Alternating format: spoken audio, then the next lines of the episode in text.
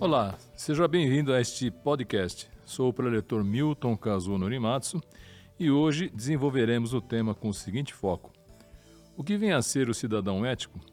A Seitonue cita a importância de sermos cidadãos éticos que auxiliam na construção de uma nova civilização. O livro-texto que vamos utilizar é o Canto em Louvor à Natureza e está disponível na livraria virtual no endereço livrariasnitudojunto.org.br. Primeiramente, para desenvolver esse tema, precisamos entender o que é ética. Ela pode ser definida como a ciência que estuda os valores humanos. A Seitanui afirma que há no interior do ser humano um imperativo que o impele a expressar o valor que existe realmente que transcende o tempo e o espaço. É o que costumamos chamar de valor eterno. Um desses valores eternos é o bem, juntamente com o belo e a verdade. Ensina a Seitanui que o bem não tem forma definida, ele é o estado em que a natureza divina do homem manifesta-se de modo adequado ao momento, ao lugar e à pessoa. Exemplo clássico é a alegria. Embora Seitonei valorize a alegria, não é adequado fazer o treino do riso, por exemplo, num velório. Num momento como esse, é mais adequado expressar outros valores como a solidariedade e a compreensão. Então, cidadão ético é aquele que percebeu as circunstâncias que estão presentes na atualidade nesta geração que exigem a mudança de sua atitude como agente social, econômico e político perante o passado. Claramente estamos numa transição de civilização. Para melhor examinarmos essa questão, vamos examinar as características da antiga civilização, que está dando claras mostras de fissura em seus valores e na sua forma de ver a vida. A antiga civilização assume que são verdadeiros alguns pressupostos que estão se mostrando contrários à realidade. O primeiro deles é de que a natureza é infinita e, portanto, seus recursos poderão ser explorados indefinidamente, pois nunca se esgotarão. Baseados nessa premissa, erguemos uma civilização altamente dependente da energia e da ampla gama de produtos, por exemplo, fertilizantes, artigos de plástico, tecidos, remédios, etc., provenientes da extração do combustível fóssil localizado no subterrâneo. Também é dependente de outros recursos naturais existentes no subterrâneo, exemplo, minério de ferro, alumínio, etc. Obviamente sabemos que são recursos naturais finitos que um dia vão acabar, mas agimos como se isso não fosse acontecer. Segundo previsão de estudiosos do assunto, a curva descendente da produção de petróleo ou aconteceu ou está para acontecer, ou seja, será cada vez mais difícil e custoso produzir petróleo. E sabemos que essa, a escassez, quando é muita, é motivo de ameaça à paz. A fim de melhor agir perante esse quadro, precisamos utilizar fontes de energia renovável na medida de nossas possibilidades. São exemplos dessa transição a instalação de placas fotovoltaicas, o uso de biocombustível, como por exemplo o álcool, ao invés de gasolina ou gás natural, a instalação adequada de parques eólicos, a queima do bagaço de cana para gerar energia, etc. Além disso, a queima de combustíveis fósseis contribui para o acréscimo dos gases do efeito estufa, o que causa o aquecimento global e o aceleramento das mudanças climáticas. É oportuno recordar rapidamente sobre o processo de aquecimento global a partir da Revolução Industrial, que ocorreu no final do século XVIII, intensificou-se o uso de combustíveis fósseis, inicialmente para movimentar as máquinas a vapor, idealizadas por James Watt, na forma de carvão mineral. Na sequência, surgiram outras máquinas e o carvão mineral foi sendo paulatinamente substituído pelo petróleo e pelo gás natural. Todos esses combustíveis contêm carbono que estavam inicialmente debaixo da terra. Com a sua queima, para gerar energia, o carbono é liberado para a atmosfera, aumentando os gases do efeito estufa. Aqui entra um valor fundamental próprio do momento que vivemos. É o valor da biodiversidade. Cada forma de vida, não apenas o ser humano, expressa uma das infinitas facetas de Deus. O nosso dever, como cidadão ético, é tentar proteger ao máximo todas as formas de vida que tem tanto direito como o ser humano de viver e prosperar neste planeta. O aquecimento global ameaça de extinção inúmeras espécies. A Seitonê se posiciona em defesa da biodiversidade não porque seja bonitinho, mas porque intui que somos intrinsecamente ligados à natureza, numa grande rede da vida. Esgarçar a rede da vida é, bom, é bem pouco sábio, pois as consequências da perda de biodiversidade são imprevisíveis e podem trazer ameaças para a humanidade, ameaças para as quais poderemos não estar preparados. O valor de que tratamos aqui é o amor às futuras gerações que, se nada for feito, poderão enfrentar um ambiente bem mais hostil do que temos hoje. No momento em que gravamos esse podcast, acabamos de viver há poucos dias situações trágicas no litoral norte de São Paulo, onde choveu em 15 horas a mesma quantidade de chuvas de todo o verão do ano passado. Tivemos como consequência dessa precipitação perdas de valiosas vidas humanas e perdas materiais relevantes. Como se não bastasse, itens de primeira necessidade como água mineral eram vendidos a preços exorbitantes. O trânsito de veículos ficou paralisado. Aos que podiam pagar, o deslocamento da região era feito por helicópteros por preços fora de qualquer senso. Ao mesmo tempo, vivemos uma seca histórica no sul do país, comprometendo irremediavelmente as safras daquela região, o que contribuirá para alto dos preços em todo o país. São os chamados eventos extremos característicos das mudanças climáticas.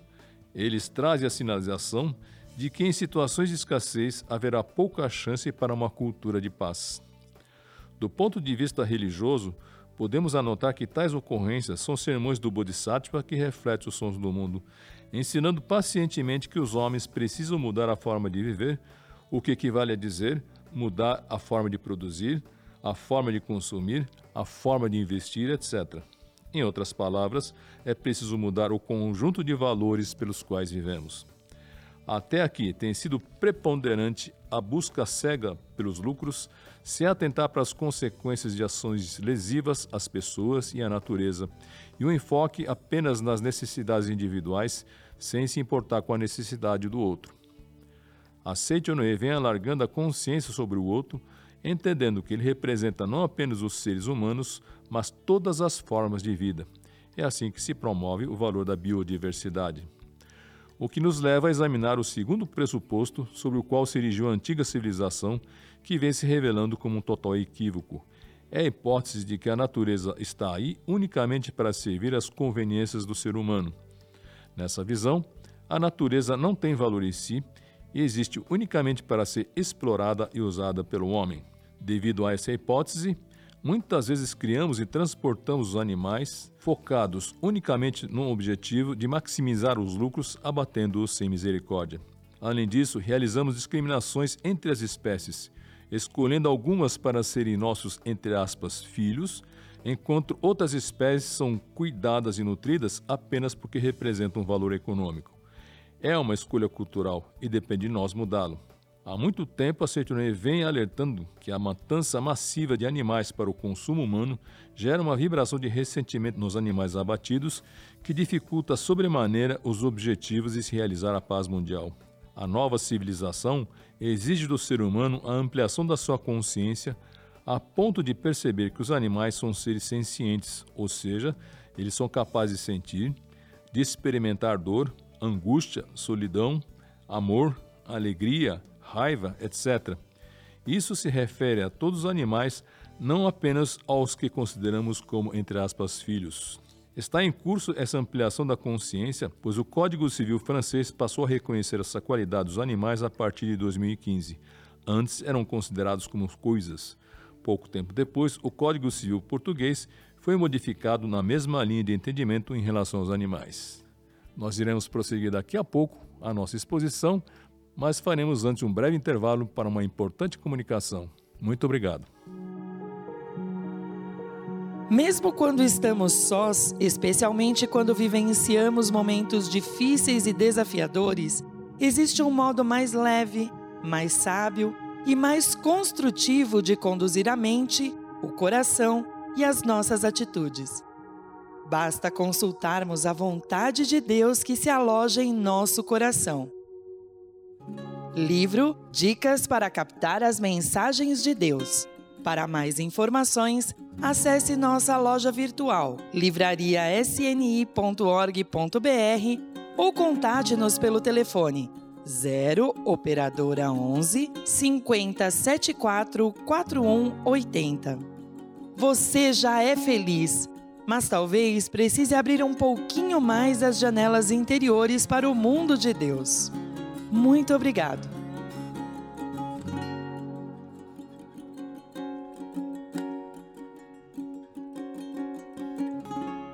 Muito obrigado.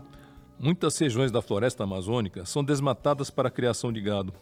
O Brasil é considerado um país mega diverso, ou seja, faz parte dos países do mundo que exibem a maior biodiversidade.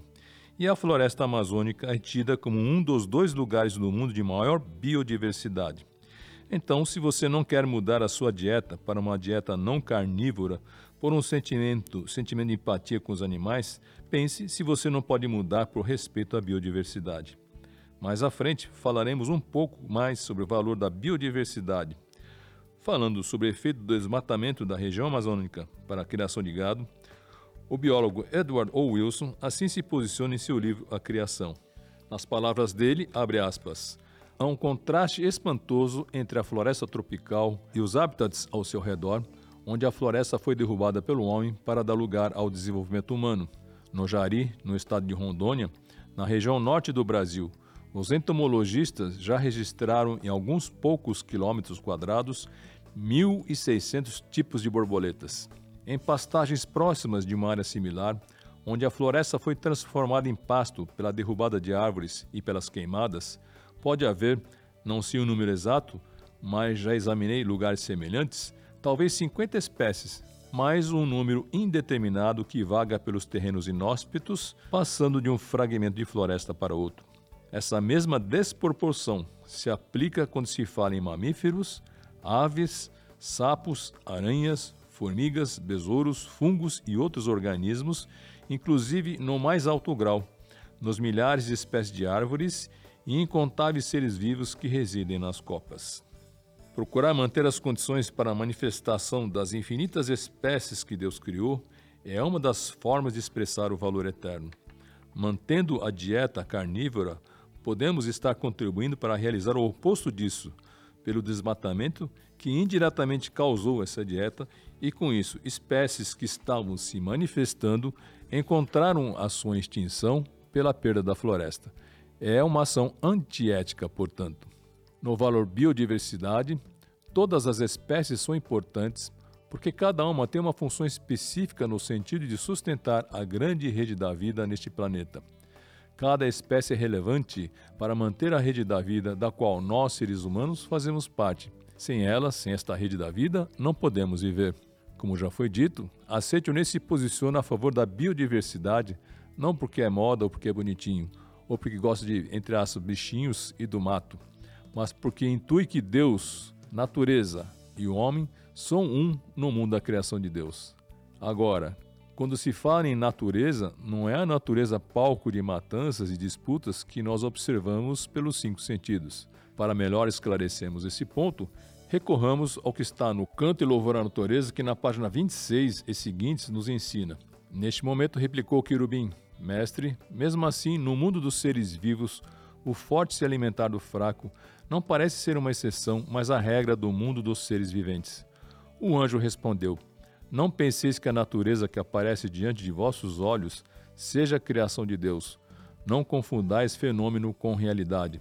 Não vos esqueçais do ensinamento de que tudo que podeis perceber através dos sentidos são sombras da mente e não a realidade prima.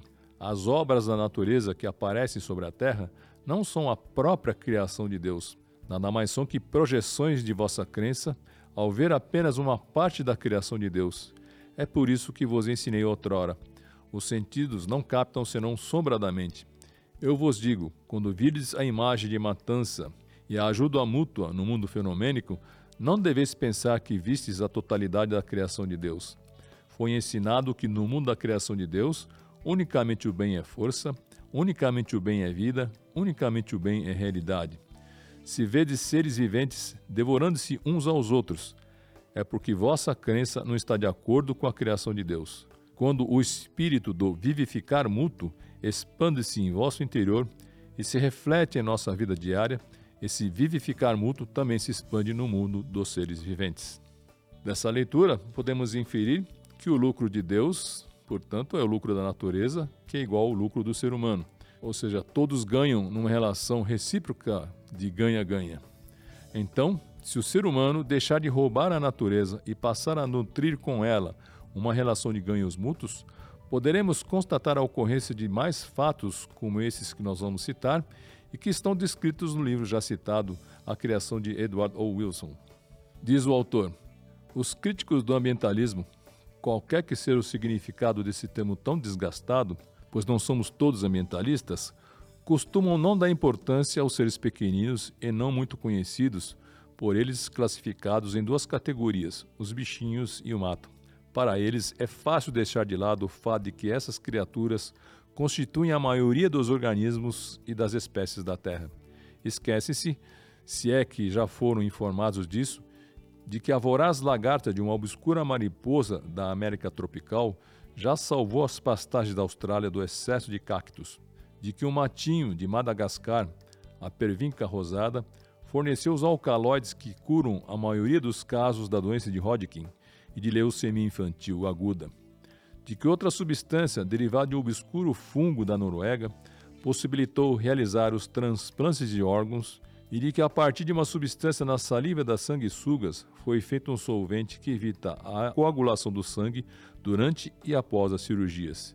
E assim por diante, por toda a farmacopeia, desde a medicina fitoterápica dos xamãs da Idade da Pedra até as curas instantâneas do tipo tira e queda da ciência biomédica atual.